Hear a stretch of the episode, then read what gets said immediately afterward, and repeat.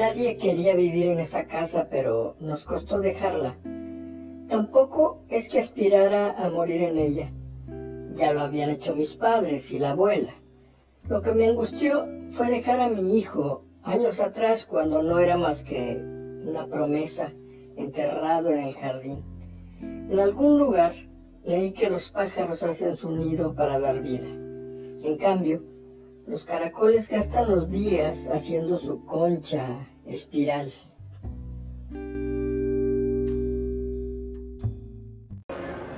Se, utiliza el término recuperar, pero yo creo que nunca se perdieron. Esas mujeres y estas trayectorias siempre han estado ahí.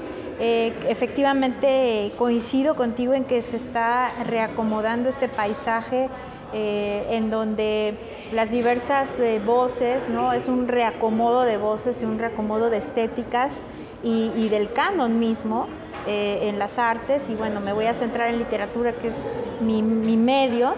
Y, y, hay, esto pues no es como resultado de, de, de, de, ciertos movimientos de hace tres años, sino que estamos hablando de un, eh, de un movimiento que ha sido continuo, eh, de un trabajo continuo también de la labor de las escritoras mexicanas y latinoamericanas, pero si nos centramos en nuestro país, Gabriel, eh, yo me debo a esa generación de, escritoras que nos abrieron brecha a las otras generaciones y como pertenezco a la generación de los 70 eh, y nuestra, mi generación ya de escritoras, eh, digamos que tuvimos la fortuna de contar con becas estatales, nacionales, eh, la fortuna de asistir a encuentros literarios, eh, también ya en nuestra propia formación incluir lecturas de, escritoras como Amparo Dávila o como Guadalupe Dueñas, porque nos tocó ver la transformación de los planes de estudio en las facultades de letras, ¿no? Cuando a mí todavía el, el, el grueso de, de, autores que leíamos eran hombres.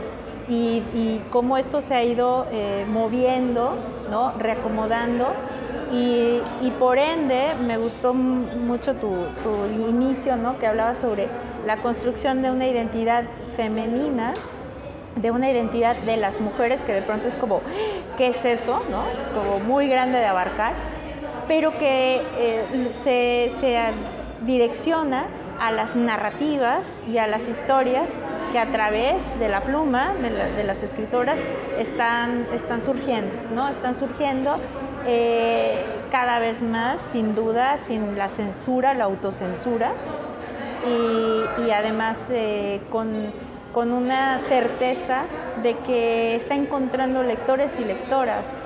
Eh, era muy complicado todavía en los 80, cuando eh, destacan estas escritoras que fueron catalogadas como literatura light, tú te acordarás, ¿no? literatura light, entonces, literatura escrita por mujeres igual a para mujeres. Entonces desde ahí estamos eh, una década, otra década, tres décadas por lo menos de, ir abriendo el canon y, y, ahora pues yo celebro eh, pues que las jóvenes, o sea las nuevas, nuevas de generaciones, quizá no ven esta, este devenir, pero definitivamente ya lo están aprovechando, ¿no? Es, como esta apertura.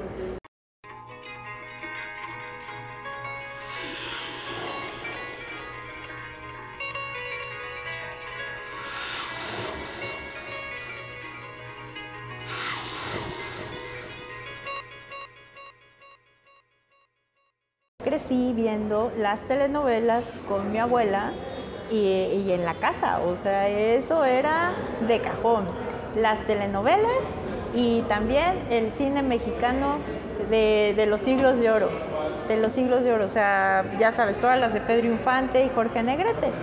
Bueno, pues estamos justo asistiendo a un momento histórico, sí, de, mucho desquebrajamiento, de, de, cómo cambiar esas narrativas. O sea, esa es la, una, una cultura que poco a poco se va cambiando y se va cambiando en el sentido de de, ya sabes tú, o sea, de cómo hacer una mejoría en las relaciones interpersonales cual, sea el género, o sea, cómo podemos interrelacionarnos como seres humanos, como individuos, ¿no? Entonces, eh, a mí no me gusta generalizar porque, por ejemplo, las realidades de, de pueblos indígenas que tienen sus usos y costumbres y que también es una polémica inmensa, ¿no? Entre decir, se respetan los usos y costumbres o eh, desde el exterior, desde una mirada exterior, se condenan esos usos y costumbres que en, su, en buena medida es eh, varias violencias contra los cuerpos de niñas y de mujeres. Bueno, ese es un tema y yo no me, no me metería en ello, pero hablando de esta estructura, superestructura cultural que tú bien mencionas, eh, y que se tiene que ir desmontando porque son los grandes mitos. O sea, ¿qué es lo que se, aprende o se transmite? Roles de hombre y de mujer predefinidos, este, inflexibles y, que no han llevado más que al endurecimiento de lo tradicional, de, em, pues sí, de lo tradicional, digamos, de un pensamiento tradicional.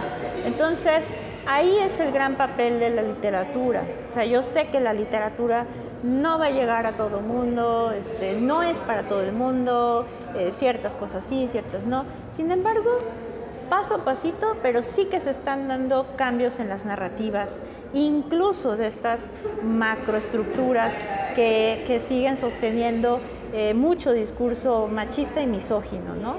Y que por ende provoca bastantes violencias que vemos. O sea, eh, no baja el índice de feminicidios, no baja el índice de agresiones, algo no está funcionando. Y eso es eh, porque todavía no se ataca a desmantelar esa cultura machista y misógina, de la cual todos formamos parte. Hay veces que decimos, no, yo no, sí, Sí, cómo no, sí, cómo no, porque somos parte de, esa, eh, pues sí, de esa cultura y de esa sociedad. En el Estado de México, Ciudad de México, Chiapas, Veracruz, Michoacán, Oaxaca, Nuevo León, se ejerce impunemente el feminicidio. A lo largo del 2022, según cifras oficiales, se cometieron 947 asesinatos de mujeres. Estos son los que fueron denunciados, identificados, señalados. Faltan aquellos de los que nadie dice nada. El feminicidio es un crimen que caracteriza hoy a nuestro país y que nos coloca desgraciadamente en un plano de liderazgo criminal. Eh, así un tema que a mí me, pues sí, me dolía y que quería explorar es como este, e, este tema de, la orfandad, pero yo no soy huérfana, tengo mucha madre, tuve abuela pero la no pertenencia, como la no pertenencia y el, y el no estar arraigado, siempre un poco volátil, que, fue el espíritu de, Montserrat, ¿no? Montero, que es un personaje.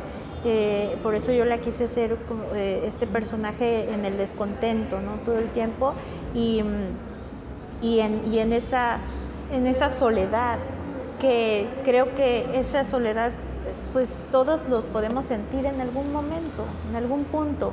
Y la casa pues tiene mucho simbolismo porque en la casa se contiene una familia, en la casa se contiene una vida y las mujeres también somos contenedoras, ¿no? O sea, pensar el cuerpo femenino, el útero cuando somos mamá, contenemos una vida, contenemos en los brazos un bebé, contenemos al hombre amado también, lo recibimos en nuestro cuerpo, o sea, tiene que ver con eso de la contención y de la y, de ¿cómo se llama? y de la pertenencia, ¿no? Entonces me, interesaba ensayar cómo em, pues cómo una casa puede también simbolizar todo eso, ¿no? Dices, bueno, pues es un inmueble, pero no es cierto, o sea, esa, es nuestras casas de familia tienen, contienen todas nuestras historias, ¿no? Y, a lo que nos debemos. Así lo entiendo yo.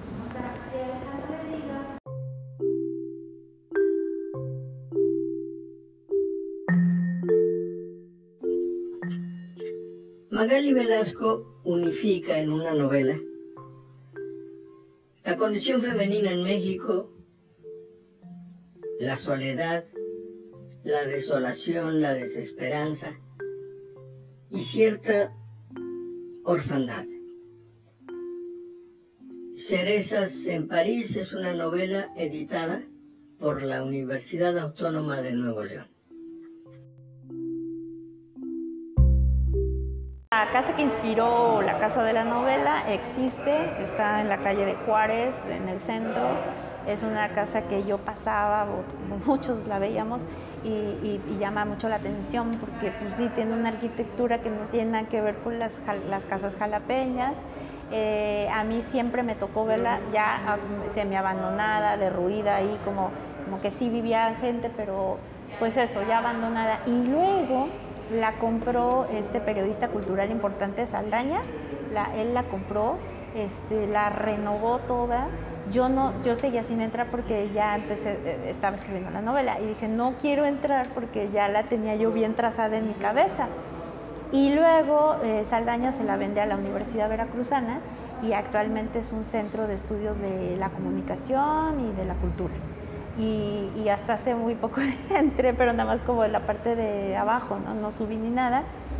Pero bueno, ese, ese es como arquitectónicamente pues fue, este, y aparte qué bueno que lo compró la UB y Saldaña, etcétera, porque eh, a mí me duele mucho cuando las casas, por ejemplo, este tipo tan bellas, se convierten en un oxo, cuando las derrumban. Entonces, para mí es así dolorosísimo. Entonces, bueno, esa es la historia de la casa real, ¿no? Veamos ahora a Magali Velasco, la escritora, participar en estas marchas que van a la contienda para la defensa de la condición femenina, para el respeto a los derechos de la mujer y para protestar contra el machismo y la misoginia.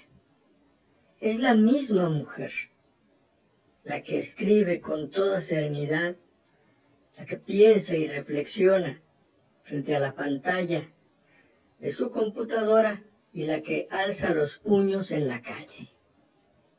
Que yo, yo he hecho las marchas eh, con, con el 8M en mi ciudad y precisamente me toca ser un tanto espectadora, o sea, yo veo las chicas, ¿no? Las veo su energía, la fuerza, el enojo y yo se debe hacer, o sea, yo, yo estoy observando, estoy observando qué es lo que está sucediendo, todavía no puedo tener como una eh, conclusión, o sea, me parece muy interesante lo que está pasando. Eh, hay, hay un, una fuerza y un origen bastante claro que es eh, esta desesperación porque, porque simplemente es como un monstruo que va devorando, devorando y, no paran, no paran. O sea, los índices de feminicidios van al alza, los índices de violaciones van al alza, cada vez hay más registro de niñas y niños violados desde la infancia, o sea, chiquitos, o sea, digo, algo no está pasando, o sea, algo no, no, no, no, algo no está, no, no, no estás, o sea, es, es como que tenemos todavía más que que, romper esas estructuras culturales que hablábamos, ¿no? de misoginia y de machismo. Así que las manifestaciones de las eh, mujeres que deciden romper, quemar, eh, rayar o lo que sea, yo, mi postura es yo respeto, las observo, no, no, no condeno ni señalo, o sea, las respeto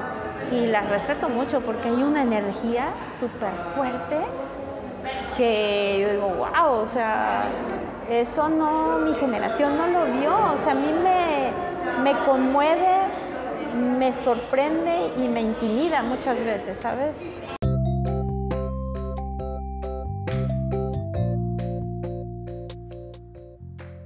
Bienvenidos a la casa. Archivos sonoros de Casa Universitaria del Libro. Universidad Autónoma de Nuevo León. Bienvenidos a la casa.